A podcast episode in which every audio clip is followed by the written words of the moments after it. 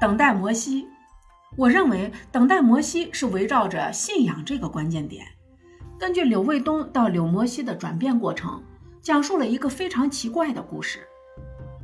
故事我个人感觉断断续续的，虽然柳卫东的人生描写大起大落，但实际上并没有有一些戏剧化的冲突，而琢磨太多，反而是着重描写了马秀梅的信仰坚定。文中有几个句子。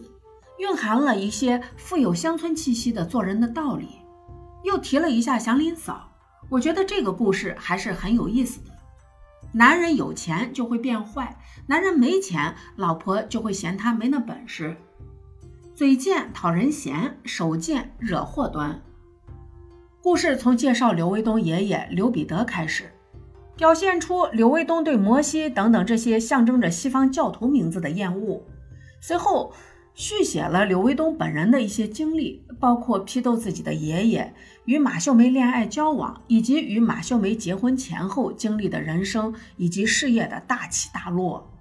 在故事结尾，最终柳卫东本人还是将自己的名字改为柳摩西。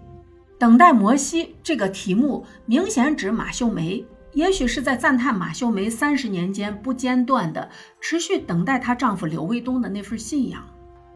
坚定一份信仰，或者说有没有一个坚定的信念，是否是一件好事儿，或者它不能引领你走向成功，这是我读完这个故事后思考的下一个问题。最后我得出的结论是，人相信着一些事物，或者将情感寄托在一些事物上，会更好的熬过未来的那些最暗无天日、最无助的时期吧。故事前期描述出来的柳卫东。可以说是没有任何信念或者信仰的，但他也仍然感觉到事业有成，也凭借自己的努力或者是投机取巧，从而积攒到一定的财富，拥有过一段时期物质充裕的生活。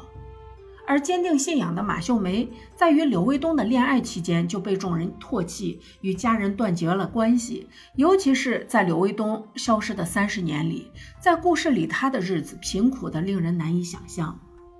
一个人只要能够对自己违背常理的行为给出一个冠冕堂皇的理由，别人还真不好说什么。何况是借着上帝的名义，为什么他能够数十年的坚持下去？是因为他作为一个基督信徒的信仰吗？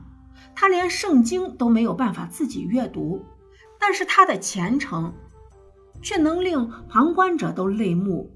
也许他的信仰并不是在基督教上。而是始终爱着刘卫东那纯洁的心灵，以及作为一位妻子和母亲肩上的那份责任。莫言笔下的会有很多富有传奇色彩的女性人物形象，马秀梅是，三嫂也是。最后看着马秀梅和柳摩西归来的美满家庭生活，留下的感叹是：一切都很正常，只有我不正常。也许有时候信念的力量是非常强大的。强大的，能够超出一般人所能够预想的范围。